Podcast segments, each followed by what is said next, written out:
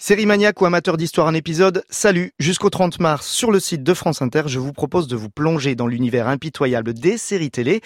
Et d'ailleurs, et cette année, à Série Mania, on l'a bien noté, les séries anglaises sont en pleine actualité. Elles seront très présentes au festival pour regarder le monde. Il faut dire que chez les Anglais, c'est un peu leur spécialité. Avec une télévision qui a une grande tradition documentaire, les séries anglaises, même leurs soap opéra et leurs séries de genre, ont toujours porté un regard sur leur époque et l'actualité. Tenez, dans Coronation Street, le plus bel la vie locale, à l'antenne depuis 1960, on a pu parler de la politique, notamment étrangère, de l'Empire britannique. Et dans les séries de l'étrange, fantastique, policière, les séries anglaises détonnent sans oublier le réel.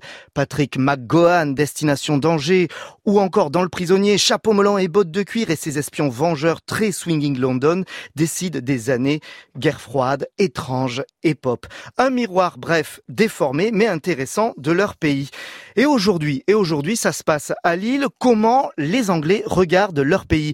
House of Cards, avant d'être une série américaine pour Netflix, c'était une mini-série anglaise de la BBC dans les années 90. Alors comment les Anglais regardent le monde aujourd'hui?